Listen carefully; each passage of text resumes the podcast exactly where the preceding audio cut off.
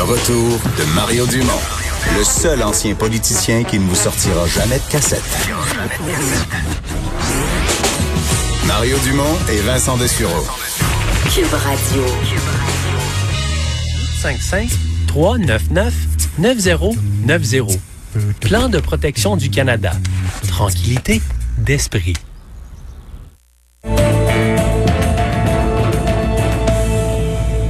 Précisément à 16 heures, je vous rappelle le dernier bilan, 94 nouveaux décès au Québec de la COVID-19 pour un total de 2725.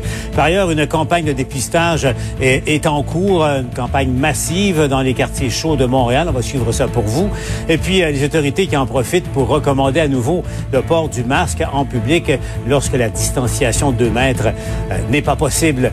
On va bien sûr faire le point au cours euh, de la prochaine demeure de toutes les nouvelles de la journée avec Emmanuel Latraverse et Mario Dumont qui euh, sont avec nous. Donc, euh, Mario que je salue dans ses studios de Cube Radio. Je salue également les auditeurs de Cube Radio. Emmanuel et Mario, vous avez vu ça. Euh, il y a de la visite à Montréal aujourd'hui. Pas de point de presse du premier ministre, mais attention, Horacio Arruda en plein centre-ville de Montréal en ce moment. Voyez ça. Ça fait partie maintenant d'une nouvelle hygiène d'étiquette. faut s'habituer, hein, parce que c'est pas évident. Je vois que vous avez plein de buées dans vos lunettes. Hein.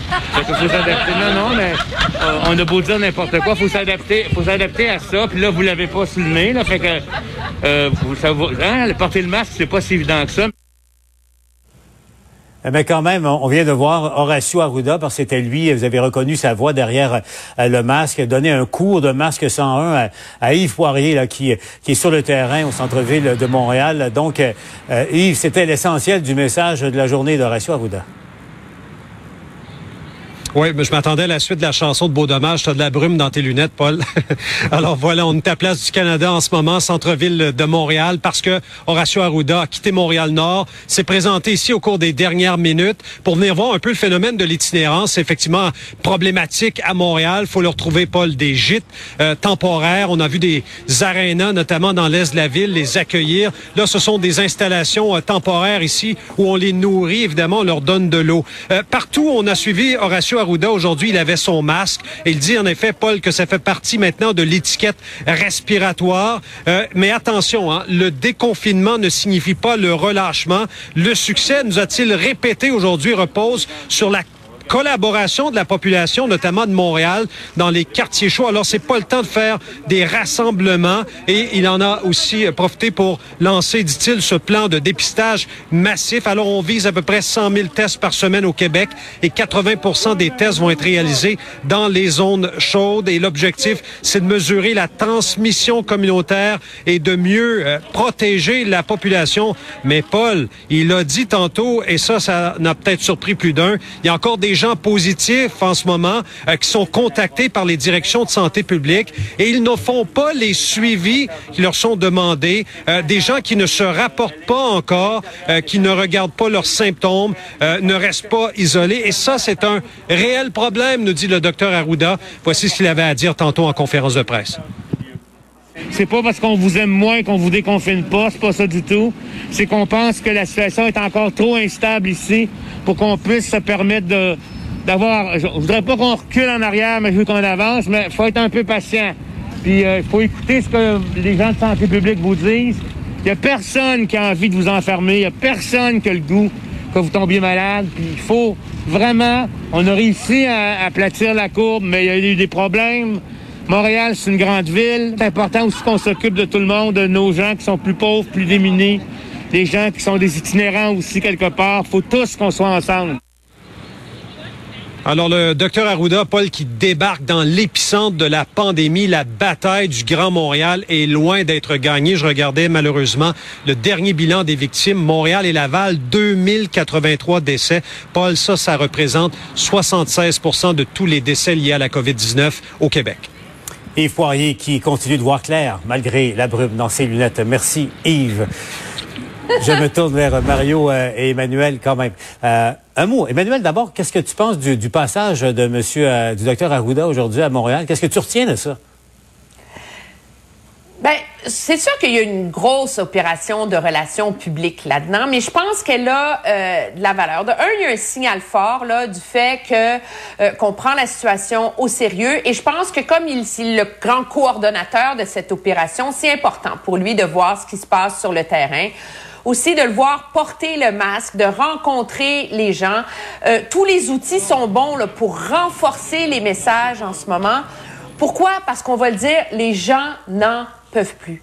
Les gens sont tannés, les gens étouffent dans leur maison, les gens en ont ras-le-bol. Et donc là, il faut trouver une façon euh, de remotiver les gens, de qu'on se resserre les coudes pour essayer de s'attaquer à nouveau à cette à cette courbe-là qu'on veut aplanir à Montréal. Alors, objectivement, je pense que c'était ça euh, l'idée de l'opération euh, aujourd'hui. Et dans le contexte, ben, tous les moyens sont bons là, pour essayer de convaincre les gens de tenir le coup et surtout de redoubler d'efforts. Là. Parce que Mario, sur le fond des choses, la semaine dernière, Horacio Arruda avait promis 14 000 tests par jour.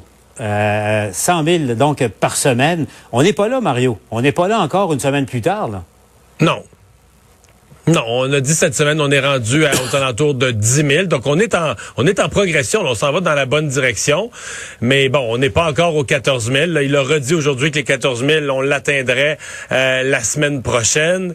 Euh, il y a même eu, m'a donné un petit peu de confusion avec Mme Drouin et le docteur Arruda sur combien de tests allaient vraiment être disponibles pour faire ce qu'on appelle les tests de transmission communautaire de terrain à Montréal. Parce que les tests, à un sont réservés euh, quand il y a une éclosion dans un milieu de santé, ou etc. Partout, on a besoin des tests. Donc là, euh, il y a eu un petit peu de confusion parce que si on veut avoir un portrait réel, complet de ce qui se passe à Montréal, il faut être mhm. capable de, de, faire des tests vraiment dans la population en général, euh, dans les quartiers à, à, Montréal. En les voyant aujourd'hui, effectivement, j'ai trouvé ça bien comme opération. Ça m'a comme fait prendre conscience en même temps d'à quel point cette crise-là, depuis le début, a été gérée de Québec alors que c'est à Montréal que ça se passe. Là. en les voyant, je me demandais est-ce qu'il aurait pas dû avoir, comme la ministre responsable de la métropole, Mme Rouleau, euh, qui était là aujourd'hui. Il me semble que c'est la première fois qu'on la voyait. Là. La ministre du gouvernement qui est responsable de la région clé où ça se passe, mhm. euh, on l'a peu vu. Euh. donc, c'est certain qu'il est comme, tu dis, OK, ça a été géré à partir de Québec, cette crise-là, alors que l'épicentre, le cœur du problème, depuis plusieurs semaines déjà, c'est Montréal. Ah, c'est un peu comme si l'état-major se, se rapproche du front véritable. Euh, mais en même temps, euh, Mario et Emmanuel, on a entendu Horacio Arruda supplier, supplier les gens. Et là, il semble qu'il y a encore des récalcitrants, des gens qui ont la COVID diagnostiquée et qui ne respectent encore pas aujourd'hui les règles élémentaires de civisme, de, de se confiner, de se mettre en, en quarantaine. Ça t'inquiète, Emmanuel? Mais c'est sûr que c'est très, très, très euh, inquiétant. Là.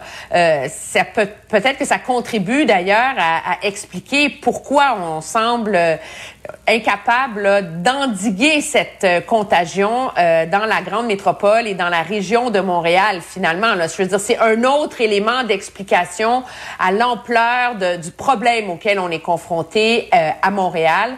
Je pense aussi que euh, il y a différents groupes, il y a différentes communautés où les ordres qui viennent des autorités, etc., des fois euh, sont accueillis avec plus de méfiance, qu'on parle de se rapporter, etc. C'est pour ça que c'est si difficile dans une ville mm. aussi diverse que Montréal. Il faut trouver des façons d'aller gagner la confiance des gens, de les interpeller, de les trouver sur le terrain. C'est beaucoup, beaucoup plus complexe et on se rend compte finalement que quand on s'adresse à des populations plus marginalisées, plus isolées, etc., la grande messe de 13 heures avec le premier ministre, ça ne suffit pas. Là, il faut prendre cette stratégie pan-québécoise et l'amener là au tout petit, coin de rue, quartier par quartier, rue par rue, bloc par bloc.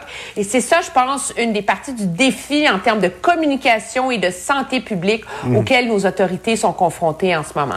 Euh, dans un instant, on va se parler aussi, euh, Mario, les chiffres de chômage et euh, l'impact sur, l'économie. Mais l'autre nouvelle aujourd'hui, on va aller retrouver Alain Laforêt du côté de l'Assemblée nationale. Donc, autour de, euh, encore euh, une fois, c'est pas clair là, sur la, problématique, Alain, autour des proches aidants qui seront admis peut-être pour aller aider leurs proches en CHSLD. Là. Y aura-t-il, oui ou non, test de dépistage? Le gouvernement a, a changé, changé de cap encore aujourd'hui.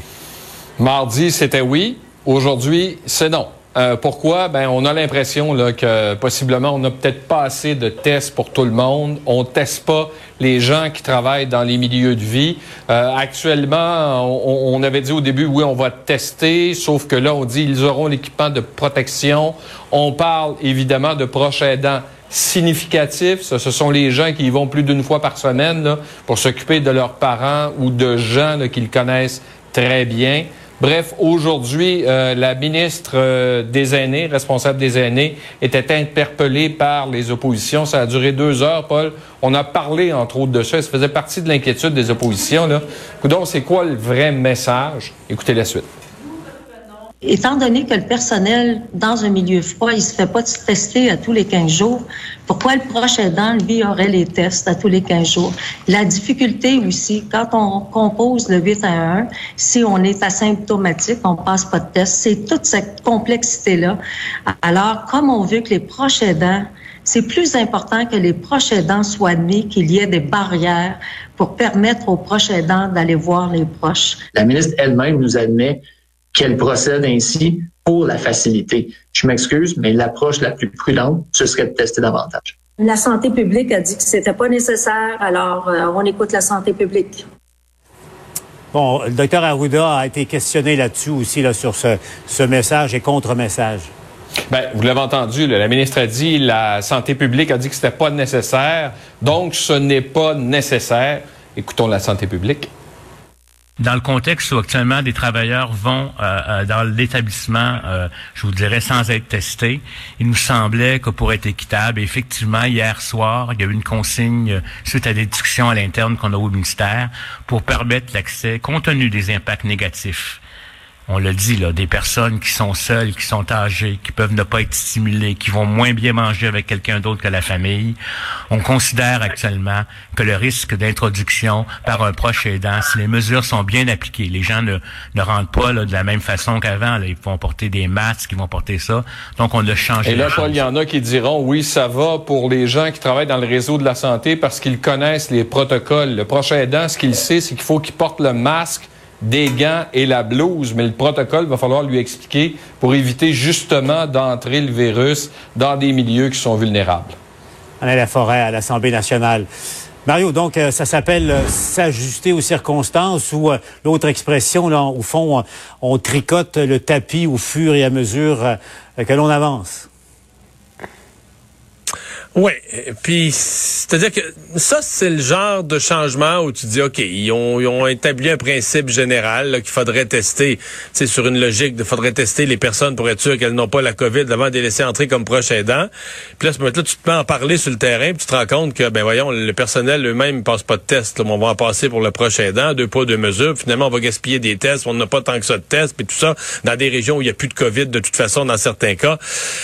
Bon, on s'ajuste. Le problème, c'est que il y a tellement de messages qui changent d'une journée à l'autre, puis des plus gros que ça, comme cette semaine, on a eu le cas des 60 à 69 ans, que là, on finit qu'on comment dire, on finit qu'on devient moins tolérant pour les petits changements comme ça qui seraient normalement euh, plus acceptables comme adaptation, mais on, à un moment donné, c'est qu'on devient dans une atmosphère où euh, on dit, ben voyons, toutes les directives changent, tu sais, c'est notre tolérance, quand des gros changements arrivent comme celui des 60 69 ans, notre tolérance pour les petites adaptations euh, se perd un peu. Là. Je pense que c'est un peu comme ça que le public finit par voir ça, même si dans ce cas-ci, il est explicable celui-là. On a voulu bien faire au début, là, on vérifie ça, on regarde sur le terrain, Bon, est-ce qu'on aurait dû vérifier tout ça avant? Mais je sais que au gouvernement, ils ont huit décisions à prendre à l'heure. Là, ils sont puis une fois que tu prends le retard, c'est un peu comme en danse. Une fois que tu échappes la musique, puis je sais de quoi je parle, là, ta misère à repogner le beat. Là, là, le gouvernement est comme toujours un peu en retard, puis tout ça. là, toujours en réaction. Les proches aidants, on est en ré... les proches aidants, on est en réaction à ce que le public demande. Et que là, on se dépêche à donner au public ce qu'il demande. Donc, on prend la décision en accéléré, mais on vérifie pas tous les tenants. Et le gouvernement est un petit peu comme ça, là, en mode réactif. Donc, il fait que souvent, il veut satisfaire la demande, mais il fait pas toutes les vérifications. Donc, doit changer le lendemain ou le surlendemain. C'est des semaines de communication difficiles dans ma lecture à moi. Oui, c'est toujours le risque de piler sur le pied de l'autre euh, l'autre danseur, Emmanuel, mais en même temps, à partir du moment où, où on déconfine, Mario, je sais aussi de quoi tu parles, euh, mais à partir du moment où on décide qu'on avance, est-ce que c'est pas un peu normal qu'on qu'on doive s'ajuster? C'est clair, ailleurs au Canada, ils avancent beaucoup plus lentement, euh, mais ils déconfinent moins qu'au Québec. La décision a été prise euh, politiquement, et là, au fond, on reconnaît, puis bon, on s'ajuste, là. Ben c'est ça. Regardez, on peut refaire le débat 150 millions de fois. Là. La réalité, c'est que le gouvernement du Québec a décidé de déconfiner plus rapidement, plus globalement. Bon, mais ça, il faut en revenir à un moment donné. Ouais. C'est la décision qui a été prise. Et le problème, c'est que la mise en œuvre de ça est difficile. Et c'est la raison, moi, je partage l'opinion de Mario. L'histoire des tests pour les prochains aidants, c'est un peu comme l'histoire des 60, 69 ans. C'est que là, on se met à gérer là, des micro-politiques dans leur application. C'est du cas par cas. Et la grosseur de la et de l'opération de lutte contre la pandémie peine à suivre à cette vitesse-là. Écoutez, si on a de la misère à tester dans la communauté à Montréal, ça devient un peu surréel de demander de tester des prochains aidants à Saguenay. On s'entend. Tout le monde est d'accord là-dessus. Là. Alors, on peut se déchirer la chemise. C'est sûr que ça serait mieux si tout le monde était testé. Mais à un moment donné, le gouvernement, je pense qu'il a décidé de faire son lit et d'assumer ses décisions avec les contradictions qui viennent avec. C'est une opération et c'est un très gros risque politique, on s'entend, mais ça semble être la décision qu'a pris le gouvernement, c'est de ne pas reculer, mais de continuer à avancer. Dans un instant, si vous le voulez, on va se parler de, l'impact économique. On s'y attendait. Explosion du taux de chômage partout, notamment au Québec, où euh, le taux est plus élevé maintenant au Québec qu'ailleurs au Canada. Mario Emmanuel, euh, on se parle de ça dans un instant à LCN.